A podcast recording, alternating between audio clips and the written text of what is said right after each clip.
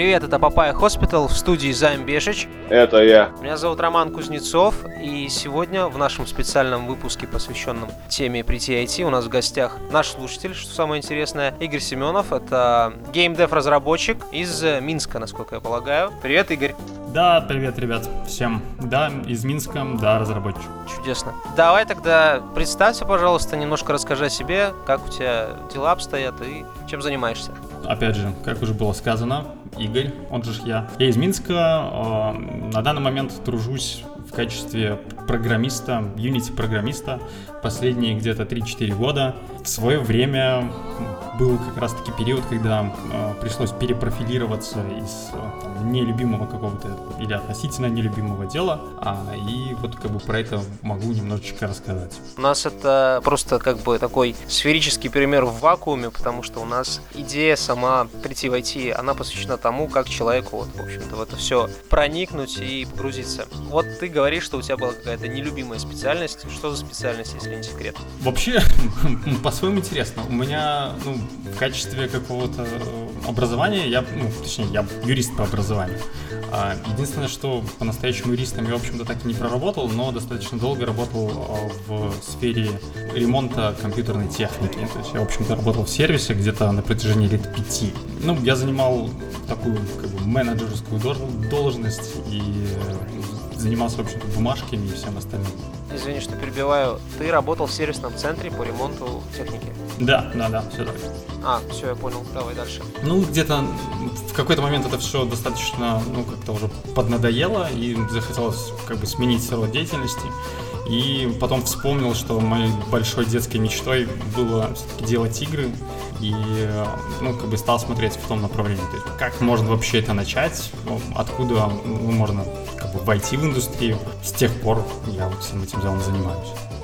Вот. А если не секрет, почему с э, выбранной профессией не повезло? Почему пошел в юристы и не работал юристом? Блин, когда я шел в юристы, я хотел играть рок. И у меня в основном я занимался музыкой достаточно тоже как бы долго, там, продолжительное время. А у нас с ребятами был бэнд, и мы фигачили. А юридическое образование, оно было какое-то просто, чтобы было, наверное что-то навязано немного, как бы это ни звучало банально, что-то от родителей было сказано, что-то как-то как было несложно поступить, ну и, в общем-то, такое достаточно легкомысленное э, решение было принято пойти получить юридическое образование, которое мне, в общем-то, никогда не нравилось. Диплом он всегда пригодится, типа, да? Ну, как бы да, то есть ты сначала во все это вливаешься, начи- ну, начинаешь делать, потом ты понимаешь, что оно вроде бы уже не надо, но ты как бы уже на половину пути и такой думаешь, ну ладно, давайте уже закончим с всей, всей, всей этой историей. Слушай, а вот каверзный вопрос. А ты вот из тех людей, которые дипломом раздувают угли для шашлыка, или ты им стол подпирал? Слушай, я не уверен даже, где мой диплом лежит. То есть я я даже не верю, что он у меня есть на самом деле, что я могу его где-то найти и показать. Глянь под столом. Ну да, где-то где-то там. Может, он его подпирает. За, за, за унитазом. Это, подожди, это ты играл, получается, в рок-группе? Да, да. На чем играл? На басу. Так, басист-программист. У меня есть знакомый, знакомый персонаж с такими же э, классами прокачанными. Круто. А почему с музыкой не сложилось, если не секрет? Да, если, если честно, в какой-то момент даже просто устал от всего этого дела. Опять же, музыка, она занимает, ну, если ты хочешь им заниматься каким-то ну, более-менее серьезным образом, то тебе нужно тратить на это огромное количество времени. Плюс у тебя должен быть, ну, как бы хороший состав команды, и вы должны не успеть затрахать друг друга до смерти в этот момент ну, там, за, за годы, которые вы этим занимаетесь. А вот у нас как раз-таки так сложилось, что мы друг друга затрахали и как-то все вместе от этого устали и само закончилось, я даже не знаю, как это сказать. Это как отношения с женщиной. Могут просто взять и закончиться в какой-то момент. Хорошая Очень не хотел ты говорить, очень не хотел ты говорить настоящую причину, но мы, мы друг друга поняли. Займ, э, на самом деле реальной причины действительно нету. То есть нету, нету чего-то такого, чтобы, знаешь, там э, что-то щелкнуло, и мы такие все сказали, типа, все, мы разбегаемся. Это было и вправду просто как-то... Так вот, с бэкграундом мы с вами разобрались. Как начинал постигать азы того, чем ты сейчас занимаешься? На самом деле, я изначально не планировал становиться программистом. Я даже в какой-то момент думал, что быть программистом, ну, это как бы очень такая сложная задача, которую, допустим, я там, может быть, не смогу потянуть. Первый мой заход был как раз-таки с той стороны, который э, казался или, может быть, людям кажется до сих пор со стороны геймдизайна. Но проблема в том, то, что когда ты пытаешься стать геймдизайнером, при том ты до этого никогда не был геймдизайнером, тебе достаточно тяжело, ну, где-то просто обустроиться. То есть информации на самом деле не так много, а, и как бы где-то поучиться, ну, не получится. Но я читал книги, я даже съездил как-то в Москву, поучился в одной школе там в течение нескольких дней, но у меня не получалось никак найти место, где можно было бы устроиться. И, ну, то есть просто и получать уже непосредственно практический опыт. Вот, и в какой-то момент меня раб- работодатель никто не хотел, я подумал и решил, что идите вы в жопу, я буду сам делать игры. И решил поучить, в общем-то, программирование. Если говорить про то, вот вы приняли решение, что хотите делать игры и хотите пойти, ну, именно как девелопером, то есть заниматься внутрянкой и программированием. Ну, и здесь есть две вещи, которые нужно знать и учить. Первое — это непосредственно язык программирования, с которым вы будете работать. Второе — это ну, технология или движок, с которым вы будете работать. И вот здесь есть некоторый простор для выбора и изучения. Ну, можем поговорить про это. Пугающий простор или наоборот? Ну, на самом деле, вот если человек просто как бы со стороны и, к примеру, никогда не занимался программированием или, то есть даже учится там где-то на курсах что-то знает, говоря про геймдев, на самом деле есть как, какой-то самый такой очевидно простой э, и, и прямой путь, что начать изучать первым. Это, в общем-то, Unity. То есть я думаю, что, ну, слышали вообще что-нибудь про движок? Да. Ну, да, про него как бы много слышно. Дело в том, что почему я бы порекомендовал все-таки начинать с него, у него есть э, несколько замечательных критериев. Первый, так как мы, ну, как бы в наших широтах больше всего распространен все-таки мобильный геймдев. И поэтому, если вы пытаетесь начинать делать игры э, и хотите на них где-то работать, то в 70-80% случаев вы будете начинать именно с мобильных игр. И для того, чтобы где-то устроиться побыстрее и покомфортнее, а, вам как раз-таки поможет в этом Unity, потому что большинство наших студий а, используют в качестве своей основной технологии Unity. Некоторые из них пишут свои движки, некоторые используют Unreal, но на Unreal, допустим, ну там сильно меньше студий, по крайней мере, по моему опыту и из того, что я видел. Так как у нас есть Unity, у нас, помимо прочего, есть еще C-Sharp. Это уже непосредственный язык. Также Unity, наверное, у него самая одна или одна из самых адекватных документаций, которая вообще есть, что немаловажно при изучении. С ним начать работать гораздо проще. У него достаточно небольшой порог входа. У него много уроков, много там, туториалов, много просто огромной информации, огромное количество информации у пользователей, комьюнити и непосредственно сами Unity Technologies, у них достаточно большое количество видеоуроков, которые можно просто брать и вот начинать прям делать игры, зайдя на них сайт. Так, хорошо. Ты сразу выбрал, э, собственно, Unity и C-Sharp. Да, то есть, в общем-то, я в тот момент, когда я понял, что хочу пойти все-таки делать игры, да, я пошел сразу, начал учить Unity и C-Sharp. Хотя, признаюсь, до того момента, пока я вообще узнал про Unity, потому что у меня был период, когда я вообще про него ничего не знал, я, в общем-то, начинал изучать э, программирование с Python. Мне мой товарищ дал книжечку, говорит, что вот, смотри, книжечка, попробуй по, ну, поизучать именно на книге. А, я какое-то время потратил на ее изучение, и, в общем-то, эту книжку я как бы проштудировал, но на питоне с тех пор больше никогда и не писал вообще ни строчки. То есть ты сразу взялся за язык программирования, то есть там всякие верстку, вот эту всю ерунду ты как вообще не трогал. Ну, займ, это веб-разработка, это фронтенд. Вру. Займ на, сам, на, сам, займ на самом деле прав. Я сейчас вспомнил, что действительно у меня был кусочек, который я потратил на HTML и там CSS и верстку. Зачем? Если честно, свободное время был просто период э, времени, когда ну, просто нечем было заняться, и у меня знакомые, они тогда открыли какие-то курсы и предложили по хорошему скидону пойти поизучать курсы там HTML, CSS. Я такой подумал, а что бы не сходить? И, в общем-то, пошел, потратил на это там месяца полтора-два, наверное, на изучение всей этой штуки. Опять же, с тех пор не написал ни строчки HTML, CSS. Единственное, что мне помогло, наверное, это просто само понимание того, что это как бы достаточно подъемная штука, и что это все не так сложно, как кажется. Ну да, это не самые сложные моменты в фронтенде. Да, то есть, ну, сама как мотивационная часть в этом была какая-то хорошая. А, как бы так мне, в общем-то, пока что это не пригодилось. Ну, может, глядишь, еще пригодится. Смотри, мы разобрались с твоим выбором в плане языка и движка. У многих людей в начале обучения начинаются такие проблемы, как мотивация, там, нехватка времени. Еще очень важный момент, совмещал ли ты это с работой или нет? Да, э, на самом деле первое время, ну, кстати, да, даже достаточно продолжительное время, вообще, когда учился, изучал всю эту вещь, да, я совмещал это все с работой. У меня процесс, на самом деле, был такой. Получается, когда я вообще узнал про Unity и узнал про про язык, что какой там используется. Я пошел, конечно же, на, на сайт, начал смотреть, понял, что то есть для того, чтобы начать что-то делать, нужно знать там язык C-Sharp. Ну, нашел онлайн э, курсы, по которым я это дело изучал, нашел офлайн курсы, по которым я изучал. Все это было в комплексе, и все это было в процессе, пока я работал. Где работал? Ну, вот как раз-таки в ремонтной своей вот этой всей истории. После, ну, языка изучал, в общем-то, Unity самостоятельно, и в какой-то момент я нашел у нас в Минске как раз-таки, это был фактически первый курс, первый набор, ну, Unity, то есть разработка. Это был прямо офлайн курс который длился там, в течение полугода. Я туда записался, туда начал ходить, и это тоже все совмещал с работой. Если говорить про мотивацию, то тут такой момент. На самом деле, большое количество людей, к сожалению, даже на тех курсах, которые проходят, там ребята, с которыми я вместе занимался, и вообще студенты, с которыми там мне сейчас приходится работать, а, зачастую видно, что иногда не хватает мотивации. То есть кто-то начинает или отваливаться. Безусловно, есть какие-то другие причины, почему народ перестает этим заниматься. Но мотивации зачастую бывает не хватает. В моем случае у меня, к сожалению или к счастью, как будто бы не было выбора. То есть это была такая вещь, которая все, ну, я это было принято решение, я знал, что точно я буду этим заниматься, мне это все было по кайфу, и, ну, я просто как бы там вкалывал.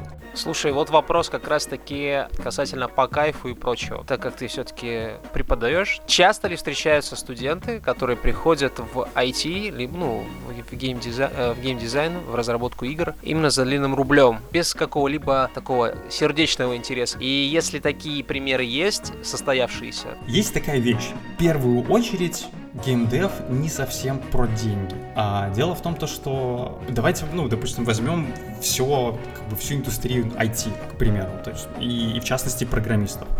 Очень грубо это можно поделить, ну, все программирование и, ну, там, программистов можно очень-очень грубо поделить на две части. Первое — это, ну, геймдев какой-то, и есть enterprise. Под enterprise подразумевается, в общем-то, большое количество аутсорса разработки, бизнесовые разработки, то есть приложения для десктопов, мобиль, ну, мобильные и так далее. Казалось бы, разница между ними, в общем-то, как бы вроде бы небольшая, но, но внутри э, и по стеку технологий, и там по каким-то навыкам и требованиям, которые выдвигают для кандидатов, достаточно много, ну, достаточно большая разница. И что интереснее всего, геймдев программисты получают не так много, как, допустим, те же самые enterprise разработчики. С чем это связано? Если честно, я не знаю. Звучит так, как будто бы нам это больше нравится, и, и поэтому нам меньше хотят платить. Мне сложно сказать, с чем это связано. Я даже не могу сказать со стопроцентной уверенностью, что разница в зарплатах очень большая, но это та информация, которая среди моих там коллег-знакомых э, часто вот ходят такие разговоры и слухи, когда я с кем-то разговариваю там с ребятами из э, Enterprise, то есть это есть устоявшееся мнение, что геймдев-разработчики получают меньше. Однако говорят ну, говоря там про, опять же, деньги, это все равно больше, чем, допустим, на моей там предыдущей работе.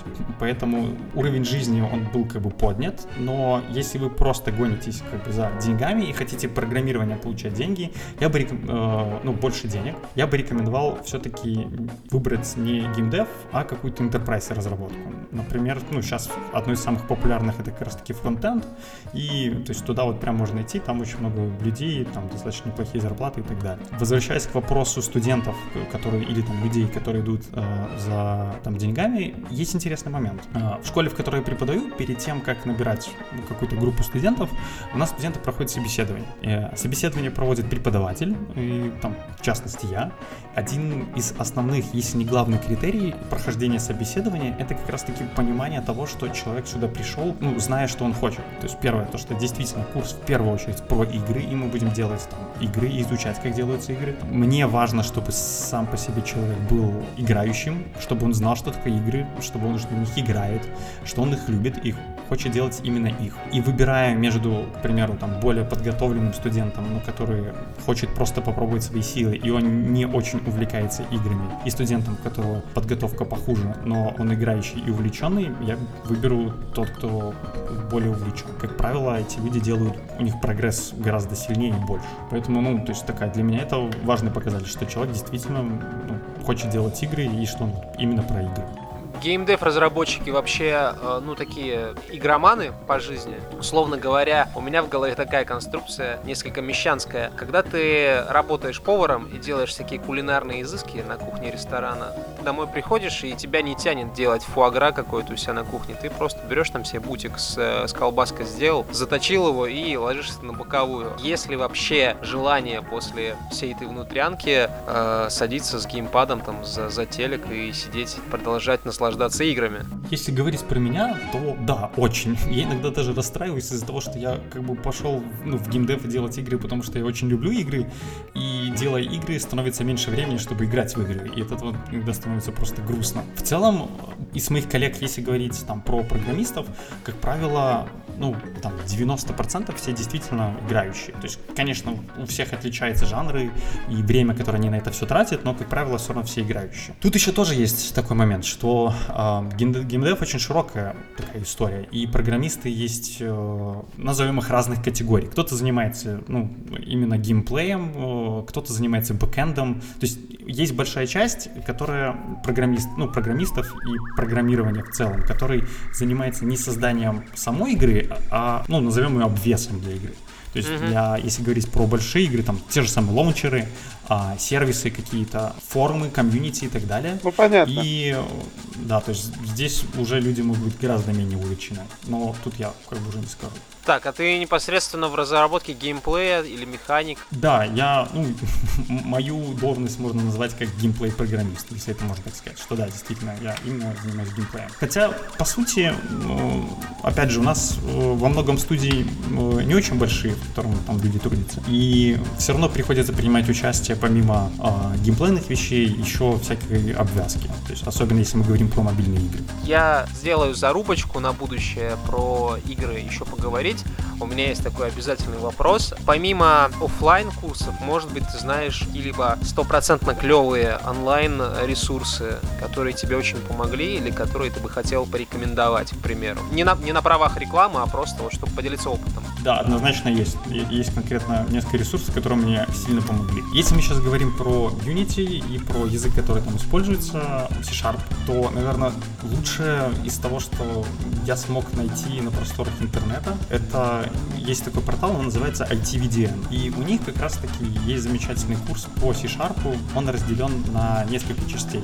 Есть стартовый, то есть это для совсем-совсем таких комплект бигнеров, то есть людей, которые, в общем-то, вообще ничего не знают про программирование. То есть там начинается самых азов вообще про там биты, байты и, и так далее, поехали. Потом курс идет уже как бы чуть более развернутый, базовый. Там идут э, уже изучение основ ООП, как-то более погружение в язык, и там курс Advanced, условно, то есть он или Professional, и там уже более глубже изучается именно фичи самого языка. И на самом деле я пока что не видел, наверное, ничего лучше образовательного материала, как там. Даже те офлайн курсы на которые я сходил, были по качеству сильно хуже. Единственное преимущество офлайна это то, что, как правило, там чуть-чуть больше практики, потому что ты все-таки ходишь, ты что-то пишешь, тебе дают домашки и так далее. А в онлайне иногда тяжело заниматься самоконтролем, чтобы действительно выполнять там все задания, которые даются. И в офлайне у тебя все-таки есть преподаватель, с которым ты можешь спокойно поговорить, пообщаться. И еще есть замечательный ресурс, который мне нравится, называется Udemy. Там огромное количество всевозможных курсов, в частности по геймдеву. Например, есть хорошие э, курсы, которые стоят вменяемых денег по Unity. То есть их там прям много. То есть есть Unity по 2D часть, 3D часть для совсем новичков, для более продвинутых ребят. Э, также там есть курсы и по Unreal и так далее. И там очень хорошо все организовано, хорошо подается материал, по крайней мере, те курсы, которые я сам покупал, сам проходил. И, ну, я был очень доволен, мне прям очень нравится этот ресурс. Я периодически стараюсь что-нибудь найти себе там интересненькое и пройти. Возвращаемся к разработке игр и непосредственно и гранью. Не будет ли нарушением твоих NDA, или как это называется, если ты расскажешь, что ты разрабатываешь сейчас, над чем трудитесь? Я сейчас, к сожалению, я интересовался у, на работе на этот, на этот счет, что я могу рассказывать или нет, и, к сожалению, рассказывать я могу только одно, что мы сейчас делаем title для консолей, и Оу. это все, что я могу сказать. Оу. Неплохо, неплохо. Этого достаточно. Вот, как-то так. Но могу рассказать, чем я занимался до, до этого. Давай, давай, давай. давай похвастайся какими-нибудь достижениями, кейсами. Все, что я делал до этого, это была мобильная разработка и мобильные игры. Как я уже говорил, все-таки ну, в наших широтах, я сейчас говорю про СНГ, то есть Минск, Россия, Украина. Наибольшее количество студий занимается именно мобильным геймдевом. К этому надо быть готовым. А под готовым я подразумеваю вот что. Как правило, все-таки люди, которые очень увлечены играми, это такие достаточно хардкорные геймеры, которые играют на консолях, на ПК и так далее. Я, в общем-то, тоже там один из них. И когда ты идешь в геймдев, ты думаешь, и там мечтаешь и представляешь себе о том, как ты будешь сейчас делать крутейшие title ы, сидеть с геймпадом и вообще... Новый Crysis. Да-да-да. Но на самом деле первые шаги, скорее всего, будут не такими. Это будут э, как раз, ну, достаточно тяжело попасть в крупную студию, которая делает крупные title ы, если ты уже совсем новичок. Периодически такие компании набирают джунов, но это нужно прям, чтобы повезло. Поэтому, скорее всего, ты будешь начинать где-то именно в мобильной разработке. Мои первые э, место работы, где я занимался, я был единственным разработчиком, и мы делали пазлы, которые основаны на базе, на механике Тетриса. То есть это все возможные Тетриса такие, ну, назовем их клоны со своими какими-то уникальными механиками. И таких штук мы выпустили там аж, наверное, штук 5, наверное, или 6. И этим я занимался первые полтора года. Впоследствии у меня было еще несколько компании, которую я сменил. И, в общем-то, что мы делали, это была мобильная стратегия, такая с, ну, стратегия менеджер, назовем ее так. Потом мы делали клоны гипер-casual игр, только наворачивали графла, достаточно популярная такая как бы бизнес-модель, когда ты берешь какую-нибудь э, популярную гипер-casual игру, делаешь э, ну, клон, добавляешь, ну, наворачиваешь графла условно, или там наворачиваешь какую-то механику интересную. И если у тебя все, все сойдет, то ты сможешь немножко как бы, на этом подзаработать. Вот, и в общем-то мы вот таким занимались. Но и в какой-то момент получилось все-таки переквалифицироваться, ну не переквалифицироваться, а просто перейти из мобильного геймдева в уже вот более крупную разработку, чему я сейчас рад. От мобилочек в глазах не ребит, просто ты указал, что вы разрабатывали там 5 или 6 трисообразных игр, и мне интересно, как вообще после этого в Тетрис-то играть тянет, нет? Как тебе сказать?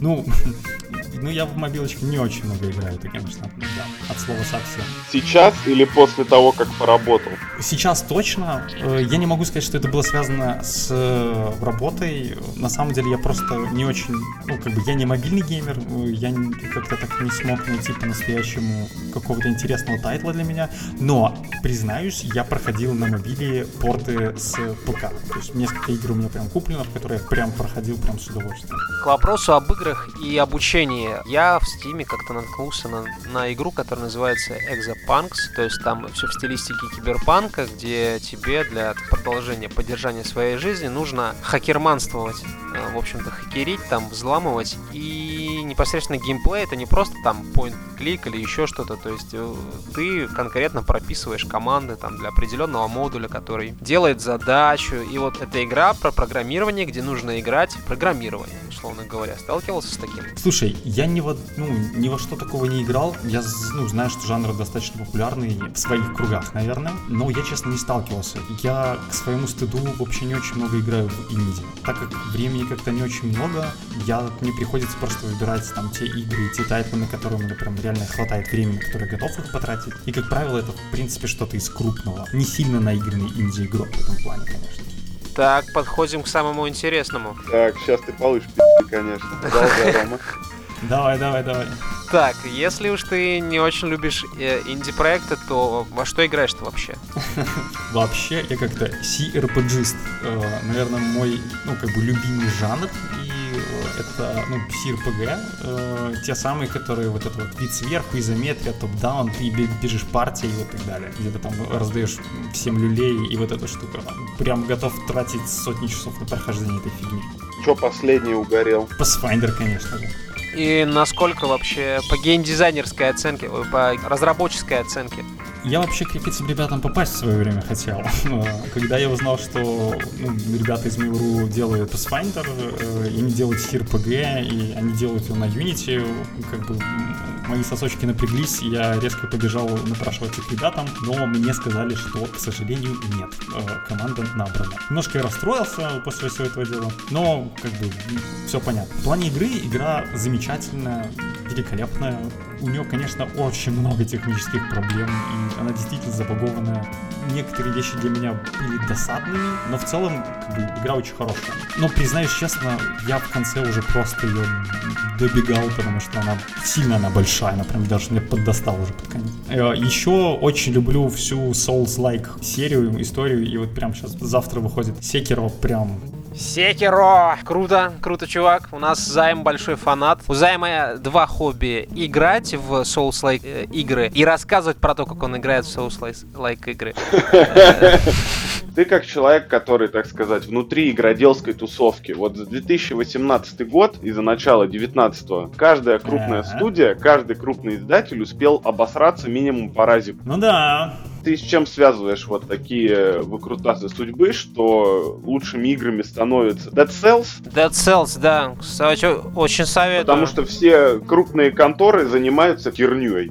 Тут сложно сказать. Э, Дело в том, что я, у меня не было опыта работы в по-настоящему огромной компании, то есть которыми являются Blizzard и прочее. Но дело в том, что чем больше у вас людей, чем больше компания, и тем сложнее вообще делать все.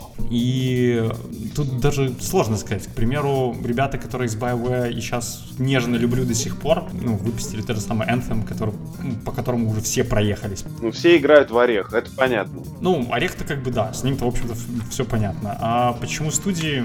Ну, мне кажется, что основная проблема это где-то не- несогласованность, где-то что-то... Из-за своих просто размеров очень тяжело быстро реагировать на какие-то вещи. И решения порой принимаются не исходя из того, какие лучшие решения, а те решения, которые просто должны быть приняты. Постоянные дедлайны, ребята где-то не успевают, э, издатель, к примеру, может на них давить, приходится выполнять, ну, какие-то требования выполнять, это все, все, все в, в купе идет. Просто мне кажется, что, ну, размеры, наверное, компании. Компромисс на компромиссе порождает отсутствие, так сказать, компромисса с конечным пользователем. Да, да, где-то так.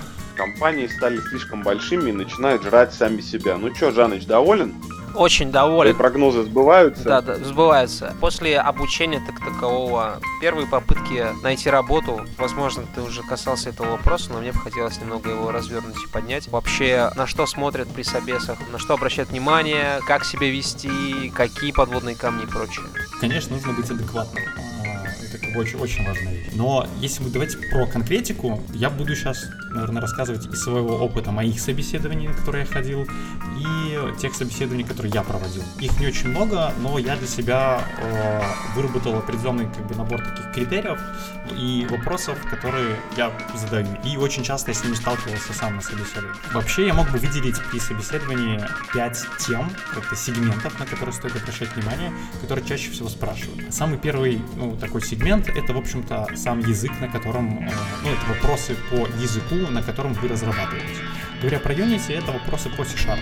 То есть, конечно, ожидайте вопрос что-нибудь из разряда, что такое объект-ориентированное программирование, полиморфизм и прочие всякие страшные вещи. Это супер базовые вопросы, но иногда аж бесит, что их задают как бы уже человеку, казалось бы, с опытом, но такое тоже иногда случается. Также могут задавать, э, ну, в зависимости от того, на какую позицию вы э, собеседуетесь, могут задавать вопросы разной степени глубины про знание непосредственно самого языка. То есть какие-то там каверзные вещи. Пример, ну, пример я сейчас, наверное, никакой не приведу, это будет достаточно сложно.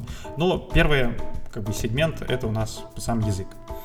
Потом знание движка, то есть технологии, которые вы используете. Потому что пускай движок использует как бы ваш язык, но внутри движка есть свои еще особенности. То есть как он работает, как он устроен, как происходит а, процесс написания скриптов, билда и всего остального. А, тоже разной степени глубины вопрос. Третья часть это математика. Все-таки видеоигры и разработка игр, она сопряжена с большим количеством как бы таких математических операций, скажем так. Это не значит, что вам нужно заканчивать какой-нибудь математический факультет. Как правило, математика, особенно на там джуниор а, позиции, она, в общем-то, заканчивается просто нормальной школьной математикой. То есть это векторная алгебра и так далее. И здесь я просто мог бы посоветовать а, есть замечательная статья, она как раз-таки называется «Математика для игровых разработчиков», она есть на Хабре.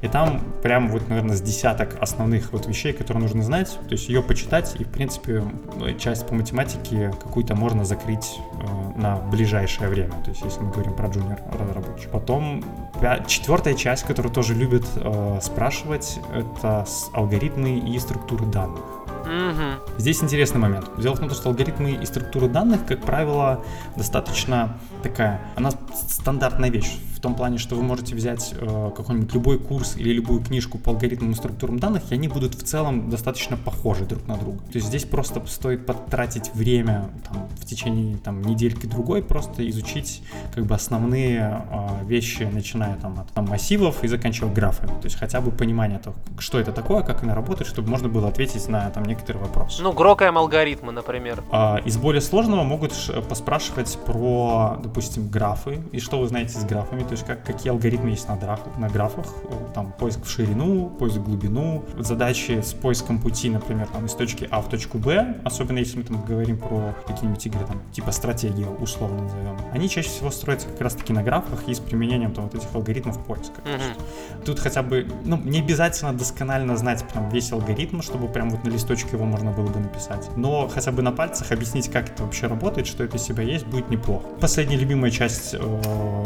которая спрашивают, это паттерны, так называемые, то есть паттерны программирования. Это набор э, таких как бы, каких-то шаблонных... Готовых решений. Ну да, условно за там 30-40 там, лет, э, которые существует объектно-ориентированное программирование, я уже не помню какой срок, то есть скопилось достаточно много типовых задач и типовых решений для этих задач. И вот эти вот задачи, они, и точнее их решения, они чаще всего называются паттернами, то есть то, что вы делаете как бы по какому-то паттерну. Есть книги на этот счет, есть специальные паттерны в геймдеве, которые очень популярны. Их по-хорошему надо бы знать и понимать, как это все работает, как работают движки тоже там э, внутри. А, но готовьтесь к тому, что на более-менее там высокую позицию вас уже точно будут спрашивать по паттернам. Особенно любят спрашивать по паттернам этих банды четырех. Изучайте э, продукты той компании, в которой вы идете, чтобы понимать, что они делают, чтобы лучше подготовиться к этому. На этой замечательной, положительной, мажорной ноте э, мы, наверное, попрощаемся со слушателями и с Игорем. Игорь, спасибо, что пришел, спасибо, что рассказал все, что ты рассказал.